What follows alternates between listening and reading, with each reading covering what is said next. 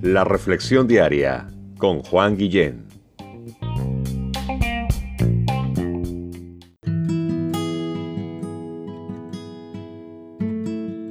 Josué capítulo 23, versos 6 al 10.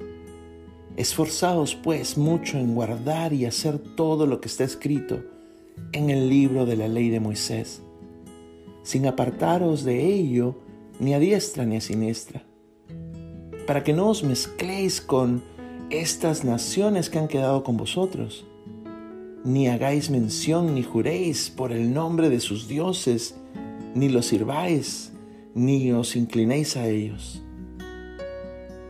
Mas a Jehová vuestro Dios seguiréis como habéis hecho hasta hoy, pues Él ha arrojado de delante de vosotros grandes y fuertes naciones, y hasta hoy nadie ha podido resistir delante de vuestro rostro.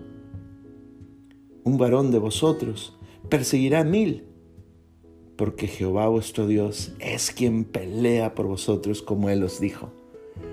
¡Wow! Gracias Padre amado. Gracias por esta palabra que le diste, que nos das y que le diste a José para nosotros el día de hoy.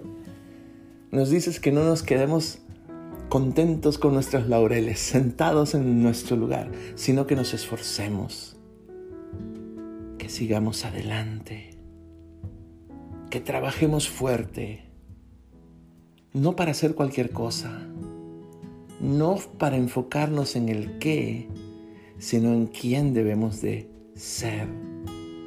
Y aquí viene lo primero, esforcémonos pues para guardar tu palabra la Biblia, sin apartarnos de lo que tú nos digas, ni a diestra ni a siniestra. Nos dices que no nos mezclemos con otras naciones y nos das las buenas razones, ya que ellos adoran a otros dioses, dioses falsos, dioses muertos Dioses que tal vez tengan manos, pero no hacen nada con ellas. Tienen ojos, pero no ven, tienen boca y no hablan. Sino que a nuestro Dios y Padre, a Él sigamos.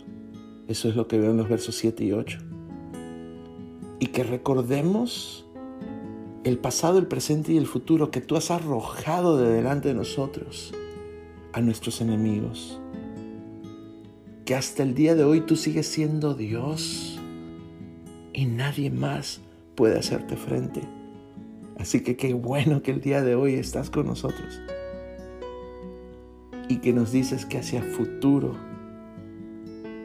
tú vas a, dice que perseguirá un hombre, un creyente, a mil personas o a mil situaciones que quieren nuestra destrucción. Eso no tiene lógica, Señor. ¿Cómo una persona va a poder espantar, eh, perseguir a mil?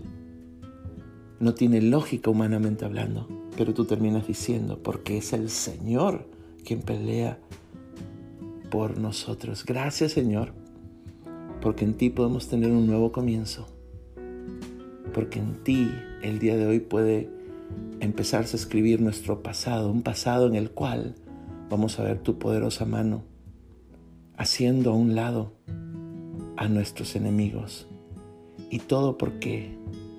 Porque el día de hoy depositamos una pequeña, pero muy importante, confianza en ti.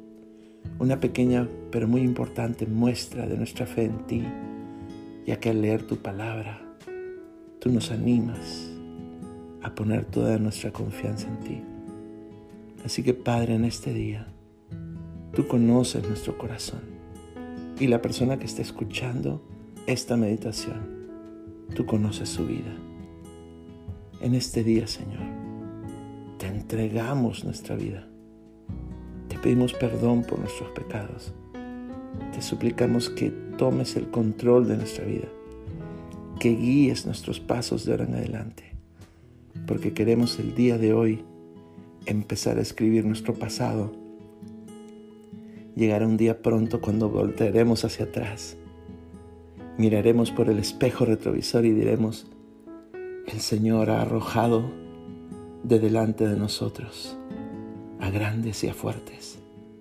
Y hasta hoy nadie ha podido contra nuestro Dios.